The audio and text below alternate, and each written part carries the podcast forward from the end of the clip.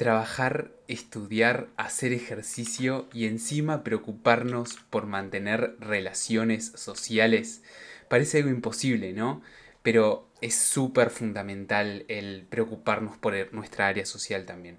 En este episodio quiero contarte un poco y ayudarte a mantener esta armonía entre estas cuatro áreas tan importantes.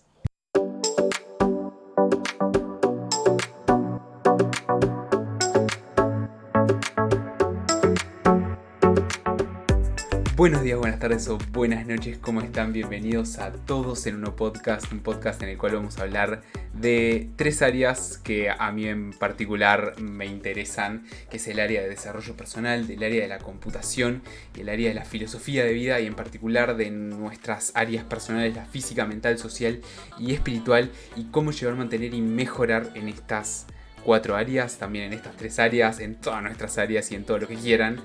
Este, yo soy Matías Minacapili y me encantaría que me acompañen y bienvenidos a este nuevo episodio, a este episodio número 63, comenzando marzo, el tercer mes del año, ya el verano eh, lo empezamos a dejar atrás, al menos por estos lugares del mundo, comienza ya la rutina fuerte, las clases, el estudio, el trabajo.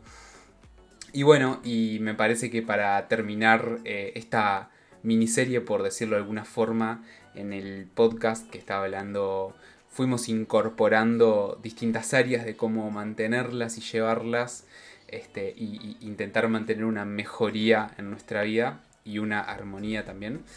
En el episodio 61 estuvimos hablando de cómo trabajar y estudiar, cómo llevar a la par estas dos actividades tan importantes del mundo profesional o, de nuestra área mental. Luego en el episodio número 62 le agregamos el ejercicio físico, fundamental si queremos rendir, si queremos mejorar nuestros niveles de energía, nuestra capacidad de razonamiento, nuestra capacidad cognitiva, mejorar nuestro humor, fundamental el ejercicio físico. Y en este episodio, el último de esta miniserie, por llamarlo de alguna forma, vamos a agregarle la última área en lo que para mí tiene que ver nuestra vida, que es el área social. Ya hablamos del área mental, el área física, el área espiritual, quizás la tocamos ahí un poco, ya he hablado en otros episodios también, y ahora vamos a agregarle el área social. Esto que quizás a veces cuando comenzamos con la universidad, con el trabajo, comenzamos a descuidar y me parece fundamental quiero intentar convencerlos hoy de lo importante que es, pero obviamente si de, su lado también es súper importante aplicar, eh, reflexionar, probar, cambiar y bueno, también modificar lo, que ustedes consideren de la información que, yo les, les aporte, porque obviamente nadie tiene la, verdad de la vida, así que el el ejercicio siempre queda del lado de la otra persona que recibe la información porque yo simplemente les comunico algo, pero lo que hacen ustedes con la información es responsabilidad de ustedes y me parece que está bueno comentarlo. Pero bueno, estuvimos ya entonces hablando de trabajar, de cómo es trabajar y estudiar a la par, de cómo agregarle el ejercicio físico y ahora queremos agregarle lo social.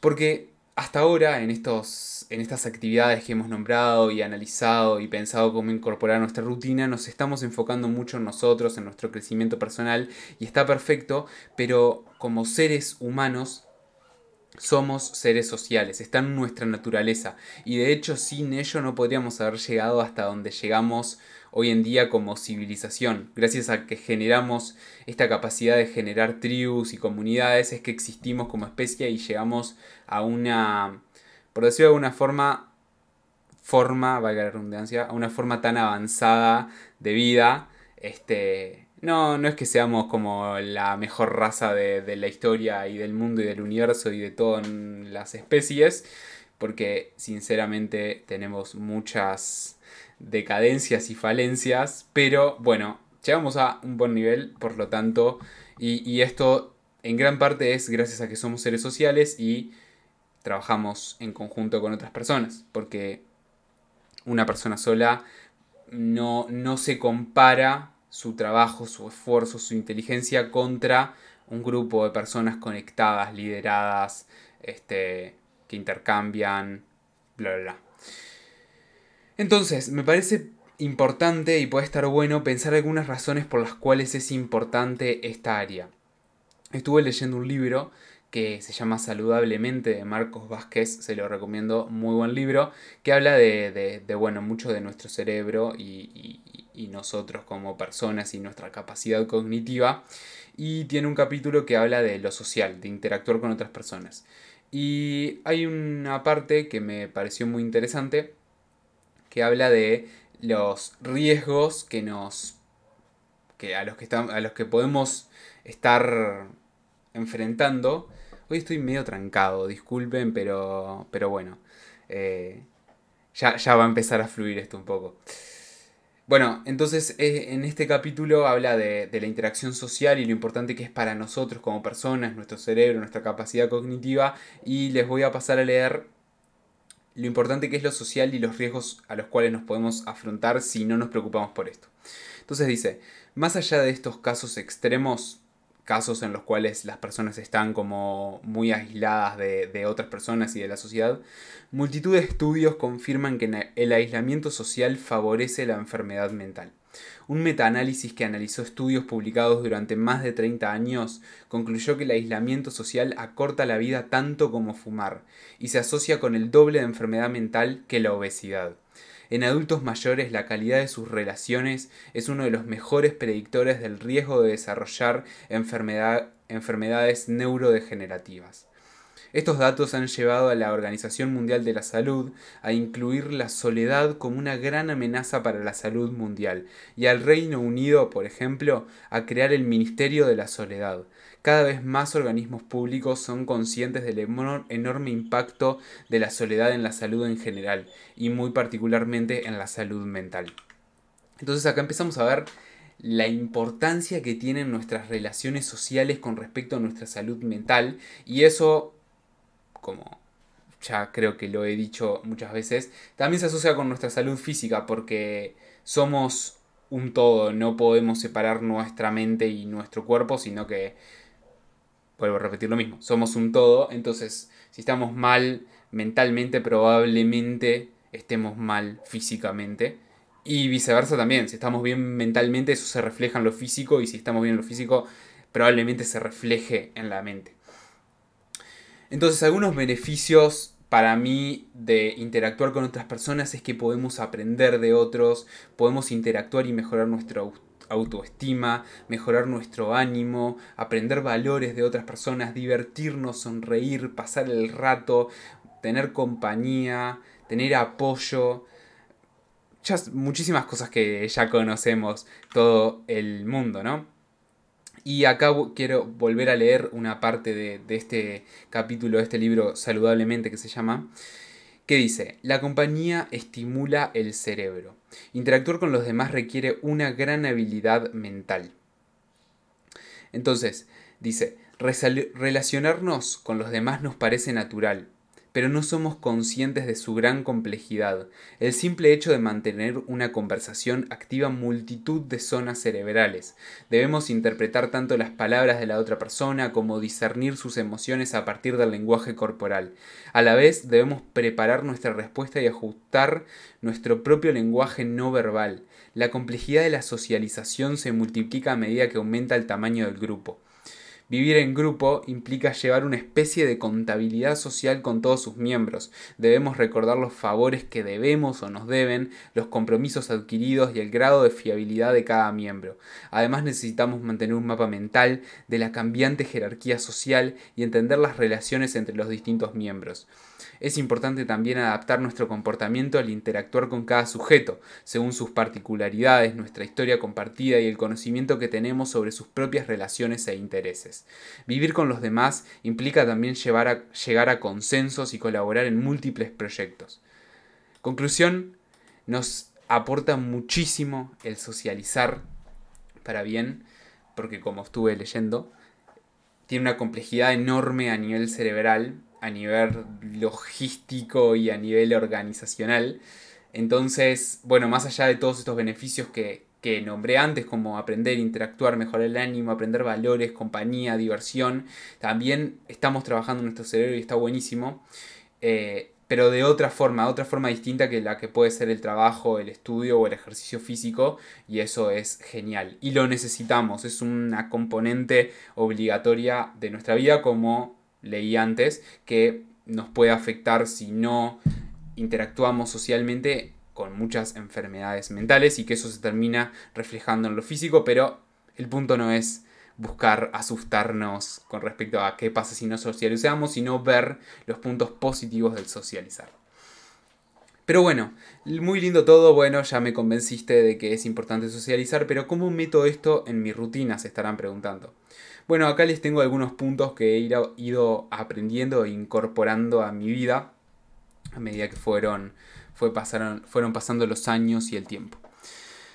Aprovechar las comidas. Hay, creo que es un libro y hay como una frase súper famosa que dice nunca comas solo. Entonces e, es un muy buen momento para socializar el compartir una comida. Yo, por ejemplo, en mi área social, amigos, familia, aprovecho muchísimo el compartir una comida porque es obligatorio y probablemente lo tenga que hacer aunque esté solo y aprovecho ese rato también para charlar con mi familia, con mis amigos, etc. También en el trabajo, o sea, cuando me junto con compañeros de trabajo, por ejemplo, o ex compañeros de trabajo, este, probablemente sea con una comida de por medio, porque es un momento que seguramente vamos a tener que destinar si estamos solos y lo podemos aprovechar mucho mejor y sacar mucho más el jugo eh, si estamos en compañía.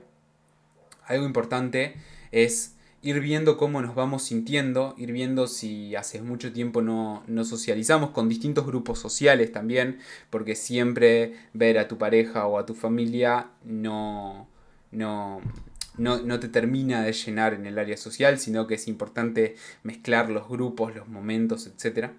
Y obligarnos, porque no, no podemos estar todo el tiempo encerrados estudiando o lo que sea. Y a mí me pasó mucho tiempo de que estaba tan metido en el estudio, en el trabajo, que no, no, decía, no siento la necesidad de socializar, bueno, seguimos de largo, pero cuando empezás a, preguntarte y a darte cuenta de los beneficios que te trae el socializar, em, suena muy técnico todo lo que estoy diciendo, pero créanme que soy un poco más humano y, y me preocupo por las personas y disfruto la interacción social, pero pero cuando uno empieza a darse, cuenta, a darse cuenta de su estado de ánimo, no está bueno estar todo el día enchufado, encerrado en la suya, sino también está bueno salir, charlar con otros, etc., em, empezás a, a darte cuenta de lo importante que es esta área y esta componente.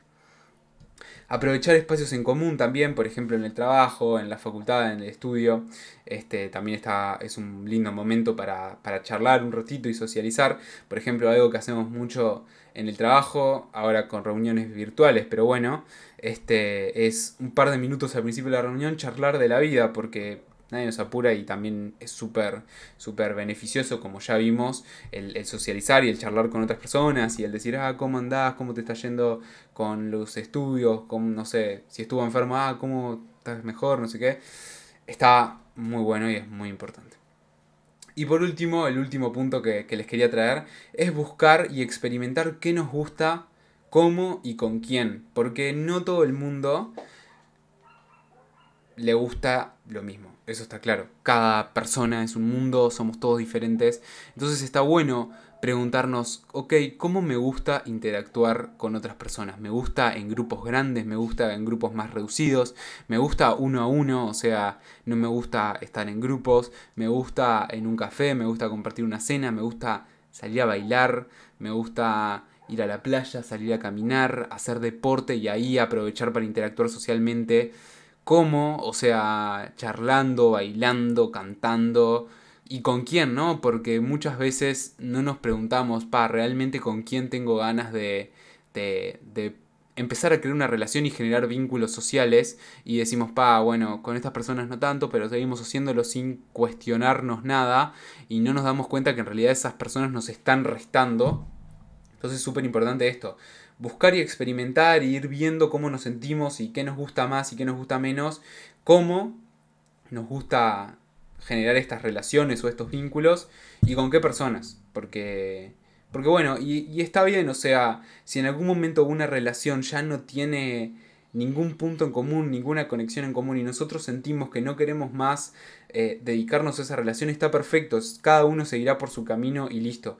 Este, mientras no, no se falte respeto, ni se hieran sentimientos, ni nada del estilo, está excelente y están en, en todo su derecho. Así que nada, espero haberlos convencido de la importancia de la interacción social para que salgan un poco de estar sentados en la computadora y vayan a charlar con otras personas y otros humanos, que es lo que nos hace poderosos. Les mando un abrazo grande, espero que estén muy bien y lo dejamos por acá. Nos vemos por ahí. Chau, chau.